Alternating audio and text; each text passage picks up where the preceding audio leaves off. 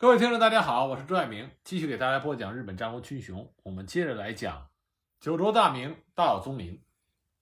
公元一五六一年六月，大岛宗麟以田园亲贤、立花道雪联系田北为主力，集合了国东众和宇佐众，总兵力六千多人，攻入丰前。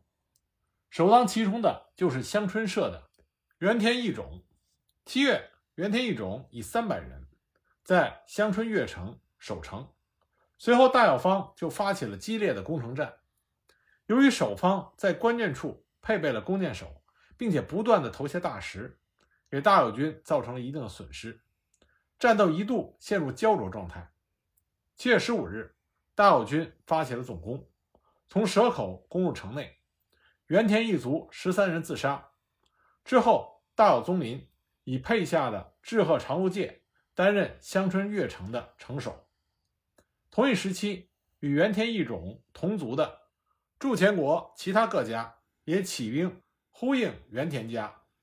大友军随后就忙于镇压各处的烽火，而毛利家则趁此空隙，在九月对香春越城发起了猛攻。城守志贺长路介弃城逃往了丰后。十月，大友军攻下了门司城。毛利家也在门司集中了主力应战，双方展开了正面的交锋。这次双方的阵容都颇为豪华。大友宗麟这边以大友宗麟本人为总大将，同时派出了立花道雪、吉弘建礼、斋藤镇实、田园亲贤、鸠楚月中守这些名将。而此战呢，也是名将高桥少运的出阵。毛利方则是毛利元就本人。与小早川龙井、冷泉五郎元丰、普兵部宗盛以及耳玉内藏城出阵，作为智将与智将的对决，谋略的使用在这场作战中表现的颇为精彩。十月十日的合战前夜，经过大友方的调略，门司城内的稻田谭政与葛原兵库柱两个人答应于次日大友方发动攻击的时候充当内应。然而此事不久就被毛利方面得知，毛利元就将计就计，在城内设下圈套。次日，大友军顺利地攻入城内，却遭到了毛利军的伏击，在付出了惨重的损失之后，退出城外。随后，大友方以鸠楚田园的铁炮队以及立花道雪八百名的弓箭手为主力，与毛利家苦战。同月二十六日。大友宗麟再次发起了攻击，然而此时小早川龙井的援军已经赶到，大友军在战局中已经处于完全的劣势。十月五日夜，大友军开始从门司城撤退，然而小早川的水军却早已经从海路迂回，于次日在黑田园国分寺附近设伏袭击了大友军。这次战斗给大友家造成了最大的损失，这就是门司城合战。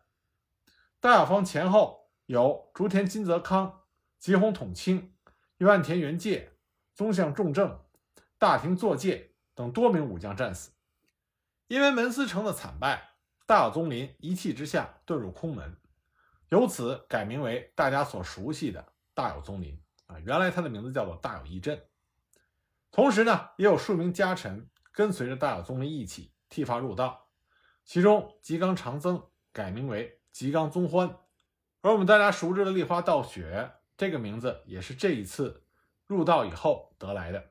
立花道雪原来的名字叫做户寺建连，这样做的原因恐怕还是因为门司城的失败而自责。因为吉冈长增是当时大友宗麟的主要谋臣，而立花道雪则是众武将之首。随后呢，实践的伏龙间叛乱和尼子氏的蠢蠢欲动。使得毛利家陷入到两线作战的境地，多半是在毛利元就的授意下，将军足利辉发出了停战令，向毛利派出了外妖僧圣护院道增，向大友家派出了九我情道，敦促双方和谈。而之前毛利家与尼子家的和谈，也是由这两个人作为中间人进行的。大友宗麟向使者献上了黄金五十两。同时抱怨毛利家言而无信，却被使者搪塞了过去。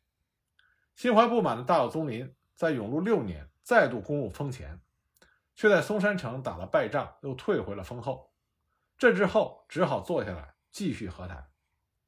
这次和谈从永禄五年陆陆续续的拖到了永禄七年，期间毛利隆元暴死，与石建国出英国远征，这使得毛利元就不得不在筑丰问题上一再的让步。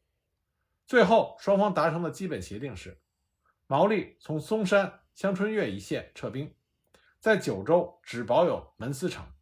而且不再对驻前的秋月、宗相诸家给予支援，而大友家则不得向周防、长门两国进攻。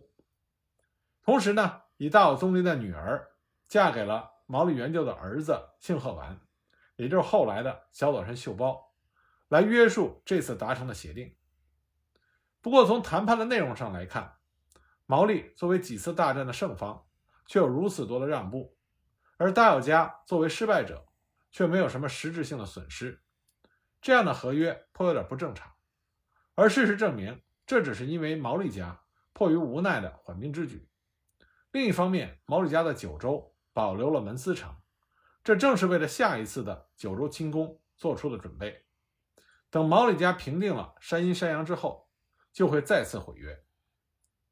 与毛利家的和谈成功，也使得大友宗麟把注意力又转回到了伊予国方面。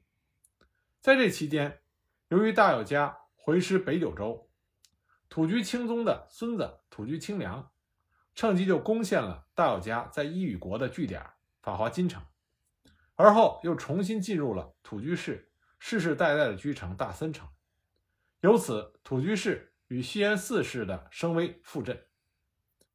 公元一五六五年的六月，大友宗麟发动了伊予国的侵攻。此次他与一条氏组成了联军，攻击了伊予中部西园四方的宇和郡。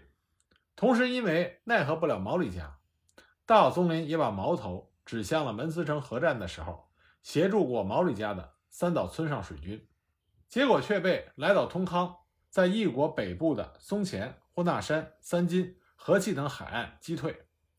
次年，大友军又在三间厅被土居清良击败。此后，大友军又攻击了法华金城和黑赖城。同一时期，大友军也开始向北伊予的河野家进军。然而呢，大友宗麟的伊予攻略尚未取得重大进展之际，在公元一五六六年底，出云的月山富田城被攻陷，毛利元就终于摆脱了中国最大的束缚，就是尼子家。这段时间，西园寺、河野以及来岛水军也一直纷纷地向毛利家求援。于是，大友家和毛利家再次走向了双雄对决。毛利家随后一直忙于统合西国新征服的领地，也出动了一定的兵力赶赴伊予国，暂时没有能力对大友家采取大的攻势，所以就用老套路，发动筑前的秋月等国人众领主，扰乱大友家的后方，牵制大友宗麟在伊予国的攻势。公元一五六七年一月。秋月种实带着毛利家所赠的八十贯军用金和三千名的援军，从门司城上路，很快就得到了秋月旧臣的响应，而夺回了门司城。在筑前与秋月呼应的，还有大有宗麟前度委任的重臣高桥建种。关于高桥建种叛乱的原因，众说纷纭。最普遍的说法是因为大有宗麟强夺了他兄长一万田亲实的妻子。并将他兄长亲时逼死。高桥建种借由对宗麟的恨意而发动了反叛，大概这只是理由之一。纵观当时北九州的形势，也可以看见毛利方的诸豪族在丰前筑前国的势力已经明显盖过了大友家的声势，而尼子家的灭亡更是使得毛利家声威大振。高桥建种处于筑前动乱的中心，岌岌可危。为求自保，也为了自己那点野心，而参与到作乱的行列之中，这样的行为也不难理解。高桥建种正式叛乱的时间是当年的六月，随着秋月与高桥的作乱，筑前的筑子、宗相、原田及肥厚的龙造寺也都起来与之呼应。一时难以相信高桥作乱的大友宗麟惊怒之下，立即集结了筑后、丰后、肥后这三国两万的兵力，由立花道雪、鸠处健肃、吉弘建礼、吉冈宗欢、斋藤镇实这五位将领组成了讨伐军，攻入了筑前。七月，高桥建种以八千骑在盐屋城外迎敌，被大友军击败而退往宝满城。随后，大友的讨伐军兵分多路，鸠处健速攻击盐屋城，立花道雪和吉弘建里包围宝满城，并质押秋月。斋藤镇时一部攻击三条城的筑子广门，而吉冈松欢此时负责监视肥后的龙造寺。七月七日，鸠处健肃一鼓作气地攻入到盐屋城，高桥方的守将以及守城的两千兵士战死。然而在筑子方面，大友军与战不利。在七月十一日的战斗中，筑子广门降装败退，引诱斋藤镇实孤军深入，而后埋伏的火枪队齐射，造成大友方两百多人的伤亡。筑子广门乘胜追击。在世岛再次打败了大友军，大友方的多名武将当场战死，斋藤镇实一路败退。得到败报的大友宗麟立即要求驻后、肥后的诸将给予斋藤以支援，而惨败之后的斋藤镇实复仇的情绪也顿时高涨起来，在重整军队之后，对筑子广门所在的三上山发起了更加猛烈的攻击，承受不住猛攻的筑子广门。发出了降服请求，结果被斋藤断然拒绝。然而自知再战必死的广门，放下尊严，再三的提出降服的请求。七月二十七日，斋藤在权衡之后，终于接受了。诸子广门降服之后，斋藤镇实与筑前诸军会合，诸将商议之后，决定由斋藤镇实和吉冈松欢以一万人继续封锁在宝满城。坚持抵抗的高桥建种，而立花道雪、鸠处健肃、吉弘建礼三将则率领两万多人前往讨伐秋月种实。八月十四日，立花道雪等三将在甘水长谷山与秋月家接触，发生了激战，而后就演变成了一场大混战。乱战之中，立花道雪不得不七次亲自挥舞着大刀砍杀敌人，最终大友军。攻破了秋月家，一路前进，攻下了秋月方的义城。秋月种实退到了古树山城。立花道雪烧光了家摩、惠波一带的人家之后，攻陷了秋月家的支城修松城，然后在修松城布阵。而鸠处见素与吉弘见礼分别在观音岳、道场山布阵，与古树山城遥遥相望。在此期间，秋月种实和高桥建种接连向毛利元就发出了求援的急使，一时间就传出了毛利家即将来援的谣言。那么这样，丰后筑前的这国人众朱家，纷纷就以本领警备为借口退出了征伐军。大友宗麟大概也是受到这个谣言的影响，向立花等诸将发出了撤退的命令。收到命令的立花道雪、鸠处健素、吉弘建礼，分别从赤司村、八丁岛、吹上村三个方向撤退。九月三日午前十点，秋月种实下达了追击的命令，以一万两千兵力向立花道雪发起了攻击。得到报告的立花道雪以三千骑兵向极光移动，准备好了迎击编制，又以游部美作和小远和泉。五百骑为先锋，立花镇连六百骑为接应，布置好了伏兵和虚骑。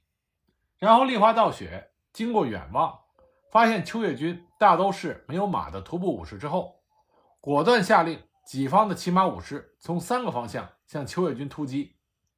秋月方的先锋内田善兵卫与秋月支部一瞬间就被打散，而后面的五千人。也在骑兵的突击下崩溃。经历突如其来的冲击之后，回过神来的秋月志部率领两千多的骑兵开始反击，形势开始对兵力相差太多的大友军不利。混战之中，石时为中战死。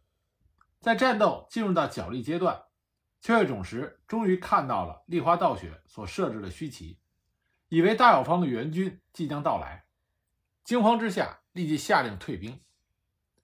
九月四日天亮前，秋月种时对于正在撤退的大友军又发动了夜袭。这次的目标却是在庄山布阵的鸠楚建肃、吉弘建礼。遭受到突如其来的袭击之后，鸠楚和吉弘两军向着加麻乡。熊江方向撤退，其中不少人冲入了立花道雪的阵中。因为夜色中视线不明，这在立花军中就演变成了大友军内部的自相残杀。当时立花道雪正在吃饭，察觉到事态之后，就大声的斥责：临死之际不把饭吃完，怎么有力气翻越死亡的山路？说完，继续大口的吞下饭团。手下的将士见到这样，也都镇定下来。随后，立花道雪自己带头挺枪冲向秋月阵中。受到立花道雪勇猛的感召，秀光宗立、青田少喜、一万田宗庆、三池镇实这些将领也纷纷的带队冲入敌阵。天亮之前，终于将秋月军赶走。然而，此战大友方虽然胜利，但是一场惨胜。